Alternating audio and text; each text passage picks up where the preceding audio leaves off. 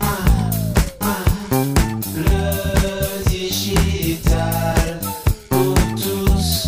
Avec le confinement, on a tous appris à travailler à distance, en télétravail, de chez soi, dans une chambre, dans une cuisine ou même dans son salon. Si l'environnement de travail dans son domicile était parfois un peu folklorique avec les enfants à occuper et la connexion Internet souvent très encombrée par toute la famille qui se connectait en même temps, on a, au fil des déconfinements, appris à travailler en mode hybride, quelques jours à la maison et quelques jours au bureau avec des variables d'ajustement en fonction des impératifs en présentiel et des accords de télétravail en vigueur dans ton entreprise.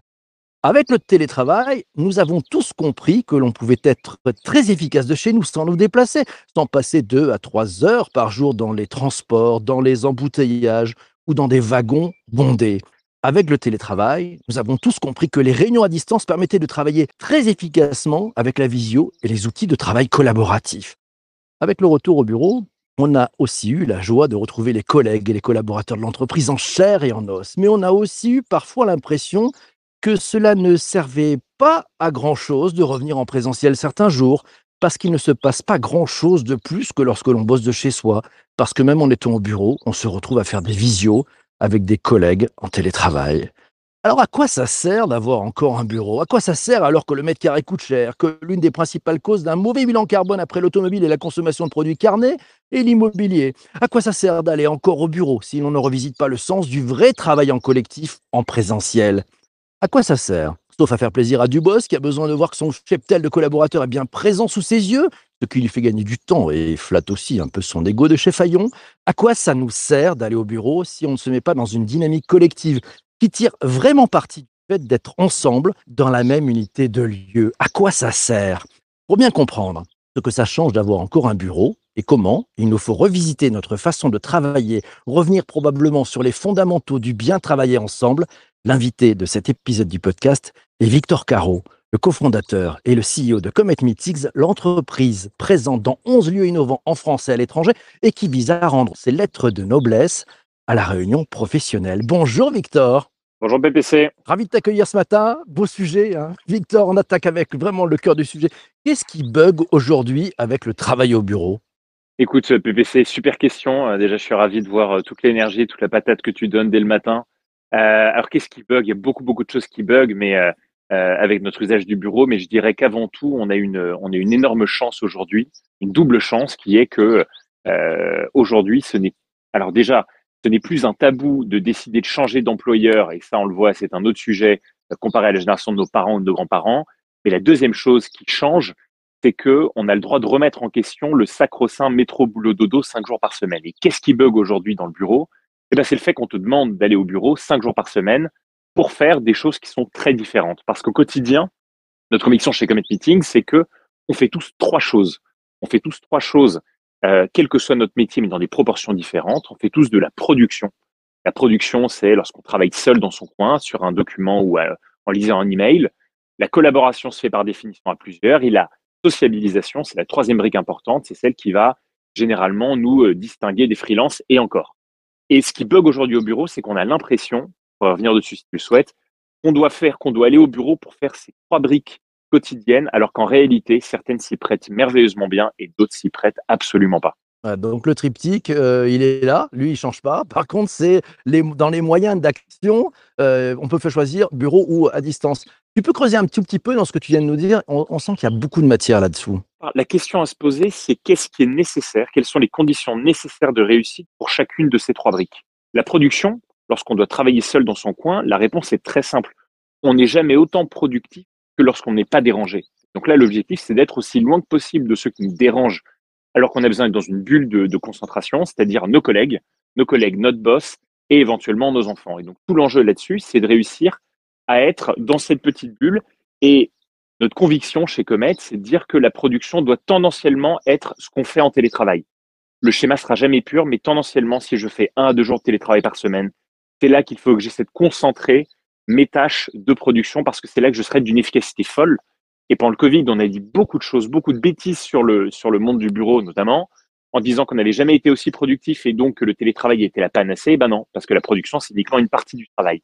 Et en revanche, lorsqu'on a besoin de collaborer, et que la, la collaboration peut prendre beaucoup de formes différentes, du partage d'infos, a une forme de collaboration, de la génération d'idées en est une autre, de la prise de décision en est une autre. Mais là, sur la collaboration, on réalise qu'il y a une sorte de seuil un peu euh, fatidique à 45 minutes.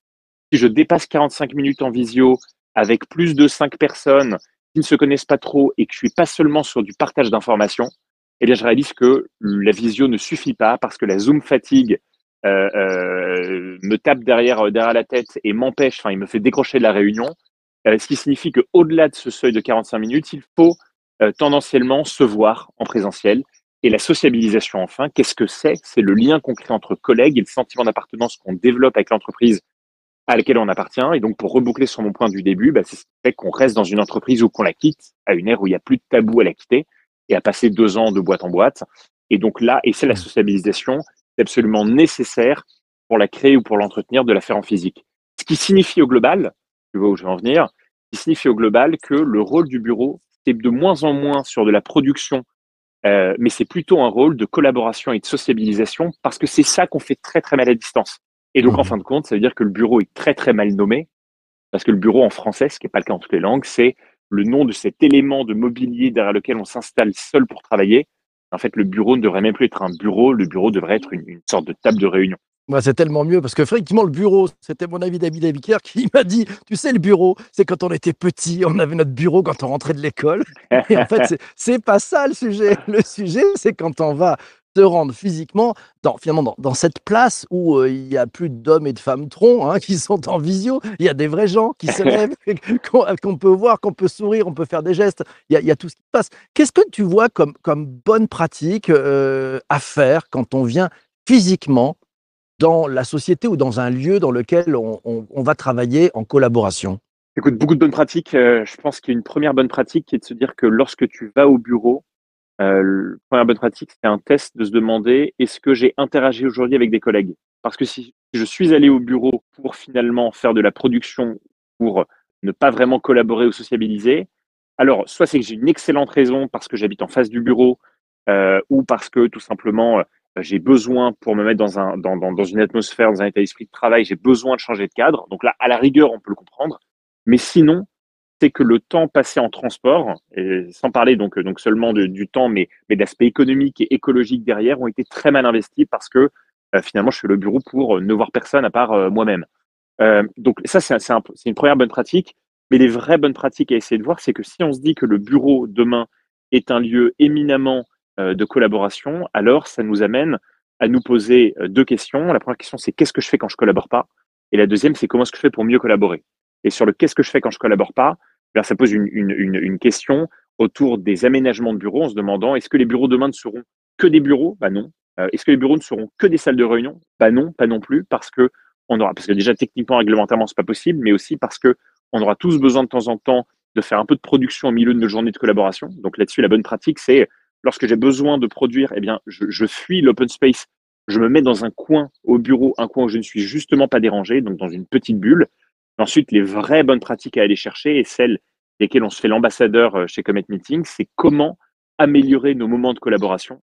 Et là-dessus, c'est c'est assez marrant que tu, que tu parles de David Ebiker, euh, euh, que j'aime beaucoup et qui avait préfacé euh, un, un petit livre qu'on a écrit il y a quatre ans qui s'appelle La cométhode, ou la, Ah, la science de comment euh, apprendre à moins se réunir, mais à mieux se réunir. Et ça, ça préface, il y a Mourir de rire, où il parle des grandes réunions dans l'histoire, à commencer Mhm. par la scène euh, ou le sacre de Napoléon. Et, euh, et, et là-dessus, tout l'enjeu, c'est de réussir à amener de l'efficacité dans nos réunions. Et là-dedans, euh, je pourrais te le partager, mais on a un certain nombre de règles qu'on s'applique en interne et qu'on pousse nos clients à s'appliquer. Des règles qui peuvent être très basiques, mais je fais pas de réunion si j'ai pas d'ordre du jour. Je ne fais pas de réunion euh, si je ne suis pas sûr et certain euh, du fait que X, Y et Z doivent y être présentes. Je fais pas de réunion si je n'envoie pas en amont avec l'ordre du jour du contenu à lire. Je fais pas de réunion Mhm. si j'ai pas un timekeeper qui va s'assurer qu'on euh, ne, ne, ne, ne finisse pas la réunion en temps et en heure. D'ailleurs, j'arrête les réunions d'une heure, je fais des réunions de 45 minutes. Et ainsi tellement. Génial. Donc de l'exigence, de l'exigence pour l'excellence de se voir et travailler en collaboratif. Prends la question d'Eric. Il te dit si le monde professionnel évolue globalement vers des petites, voire très petites entreprises, il y aura probablement une disparition du bureau du XXe siècle en centre capitale avec un immeuble par entreprise. Qu'est-ce que tu en penses? Je pense que l'immeuble de bureau a deux sens. Il a deux, euh, il a deux rôles. Il a un rôle donc de collaboration et de stabilisation, c'est ce qu'on disait, et il a quand même un rôle totémique. Il a un rôle de communication. Il a un rôle, euh, il a un rôle d'image pour l'entreprise. Je pense que les entreprises auront, à défaut de trouver, enfin avant de trouver, euh, avant de trouver le- le- l'équivalence, euh, les, les entreprises auront encore besoin d'avoir un lieu totémique parce que aussi petite que soit l'entreprise, elle a besoin de montrer quelles sont, les quelles sont ses valeurs et de montrer un peu qui elle est. Donc, je pense qu'il faudra que l'entreprise retrouve ça d'une façon ou d'une autre. Et ça passera peut-être encore par des bureaux. Mais ce que je peux partager à Eric, c'est un signal faible qu'on observe depuis neuf mois.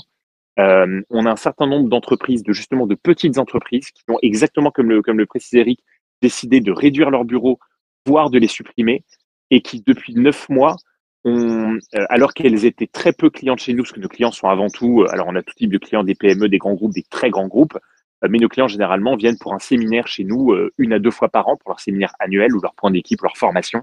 Et là, ce qu'on voit, c'est que ces petites équipes, euh, ces petites entreprises qui ont essayé de réduire leurs bureaux, voire de les supprimer, eh bien, depuis septembre, on en, a accueilli, on a onboardé 150 sur euh, un outil euh, spécifique qui s'appelle Teamwork qu'on a, qu'on a lancé. Et on voit que ces entreprises n'ont plus de bureaux, ou en ont beaucoup moins, mais qu'elles décident désormais de se voir beaucoup plus fréquemment. Et donc, ce que je dirais à Eric, c'est que il y a une sorte de poche, euh, il, y a, il y a une poche, euh, il y a trois postes de coût qu'on a tendance à regarder de façon très dissociée dans l'entreprise. Très bref, mais c'est le poste de coût immobilier, donc est-ce que j'ai des bureaux ou pas, le poste de coût événementiel, mes séminaires, mes formations, et le poste de coût masse salariale. Et on réalise qu'en fait, ces trois postes de coût devraient presque être pilotés comme un seul poste de coût parce que plus j'ai des bureaux euh, euh, coûteux, centraux, plus potentiellement j'arriverai à attirer certains talents euh, euh, facilement et donc je les paierai peut-être un peu moins cher ou bien j'aurai un peu moins de vacances. Mais également, et Mhm. c'est là que, que je veux en venir, moins j'ai de bureaux, plus j'ai besoin de faire de l'événementiel et donc de faire des séminaires régulièrement, que ce soit euh, à Paris, en région ou ailleurs, pour que mes équipes se revoient. Et donc l'entreprise qui justement demain n'aura plus de bureaux, on commence à en avoir 150 là, et elles font en fait euh, 3 à 5 à 10 fois plus d'événementiel qu'auparavant. Vincent rebondit et dit Que se passe-t-il quand on supprime tous les bureaux? Qu'est-ce qui se passe, euh, Victor? Tous les bureaux à l'échelle euh, macro, euh, macro Moi, je pense à l'échelle de l'entreprise. À l'échelle de l'entreprise. On supprime tous les bureaux Alors, de l'entreprise. Ouais. Il se passe quoi? Ils vont tous chez toi? C'est ça? On a pu, on a pu voir. Alors, la chance qu'on a, c'est que ces entreprises-là viennent effectivement beaucoup plus chez nous. Euh, mais euh, on a pu le voir avant le Covid, des entreprises qui sont d'ores et déjà, euh, qui sont d'ores et déjà les entreprises remote first et qui n'ont pas de bureau.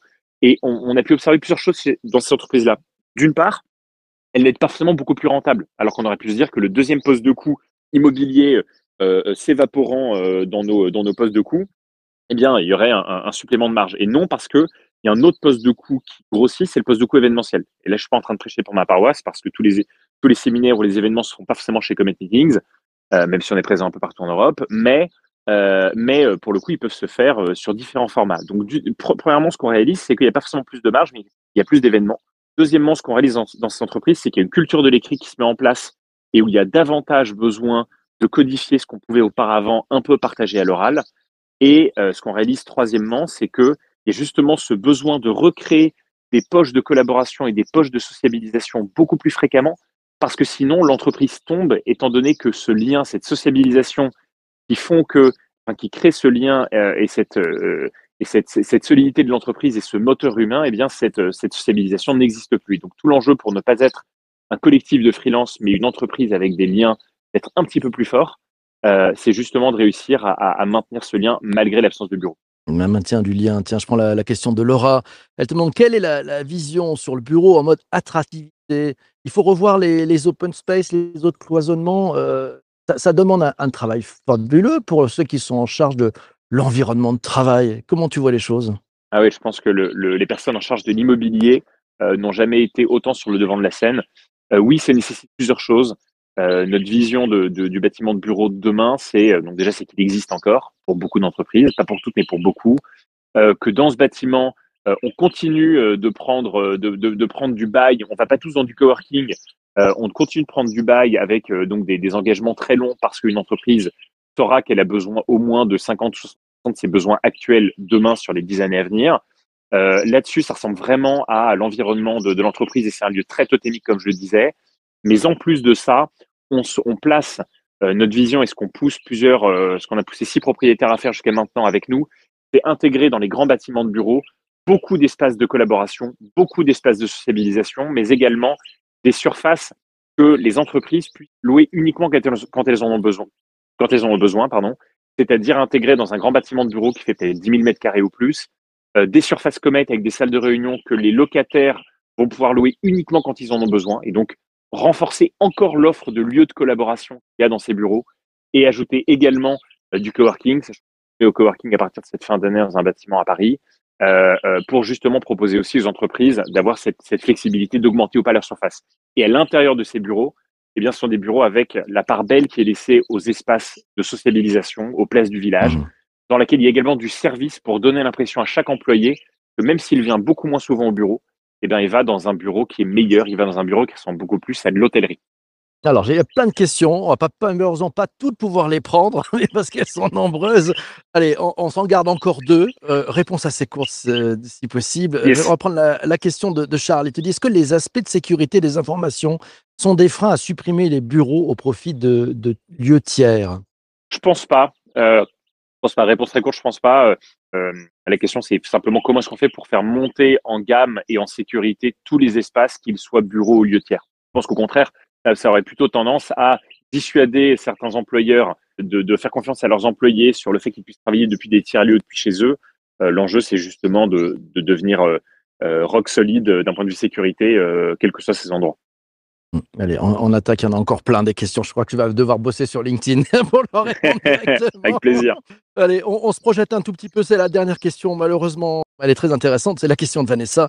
Elle te demande qu'est-ce que ça changera, selon toi, le, le métaverse à la problématique bureau ou pas, bureau, quand et pourquoi? Tu vois ça comment, finalement, ce, ce Web 3, ce métaverse, ces nouveaux espaces? Ça va changer quoi? Sujet passionnant, euh, PPC. Euh, je pense que déjà, si je, si je vous disais que je savais, alors je mentirais parce que personne ne sait vraiment et qu'il va falloir attendre 5 à 10 ans avant que le métaverse devienne quelque chose de, de vraiment compréhensible. Ce que je pense, pour reprendre mon triptyque production, collaboration, sociabilisation, c'est qu'aujourd'hui, je vous le disais, le gros de la collaboration et de la sociabilisation doit être fait au bureau parce qu'à distance, ça marche mal. Euh, Jusqu'à, ça marche jusqu'à 45 minutes, mais pas plus. Et je pense que le métaverse permettra, dès, qu'il, dès lors qu'il sera suffisamment immersif et qualitatif, il permettra d'ajouter quelques éléments de collaboration ou de sociabilisation qu'on pourra faire dans un lieu qui sera pas complètement, euh, pas une visio, pas un call, mais pas non plus un lieu physique. Et je pense que typiquement, euh, si demain c'est très immersif, alors on aura peut-être davantage la possibilité de faire des générations d'idées dans un univers qui serait en 3D très immersif et on aurait la possibilité de se voir et de voir les réactions des autres. Euh, je pense qu'on aurait également la possibilité d'accueillir des nouveaux arrivés, comme je l'ai fait lundi. Euh, j'ai dû le faire à distance et je pense que en, dans le métaverse, ça aurait été beaucoup plus qualitatif parce qu'on aurait eu la possibilité de créer quelque chose, créer un lien supplémentaire. Je pense pour autant qu'il va falloir attendre des, des, des, des années et des années, voire des décennies, avant que le lieu physique perde de sa superbe pour tout le reste de ces interactions qu'il nécessite. Mille merci, Victor. Merci à toi. Merci BBC. Merci à tous pour les questions très riches. Bah, c'est le principe du matin. Merci. Bienvenue. Tu, tu as ton rond de serviette. hein. Si tu veux revenir dans ce podcast, tu es le bienvenu. Avec Euh, plaisir. merci à vous tous d'avoir participé aujourd'hui euh, de cette dynamique du matin. Ça fait du bien. Merci aussi à toi d'avoir écouté cet épisode du podcast sur ta plateforme de balado-diffusion préférée. On se retrouve demain matin à 7h30. Oui, 7h30. On va parler d'économie circulaire. Qu'est-ce que ça change et pour qui? L'invité, une personne très talentueuse, elle s'appelle Peggy Desplats. Voilà, elle est Marketplace Manager chez MyTrog Pro. Rendez-vous demain matin, 7h30, même endroit. Rappelez-vous, c'est sur LinkedIn, on compte sur vous. D'ici là, portez-vous bien et surtout, surtout, surtout, ne lâchez rien. Ciao, ciao, ciao.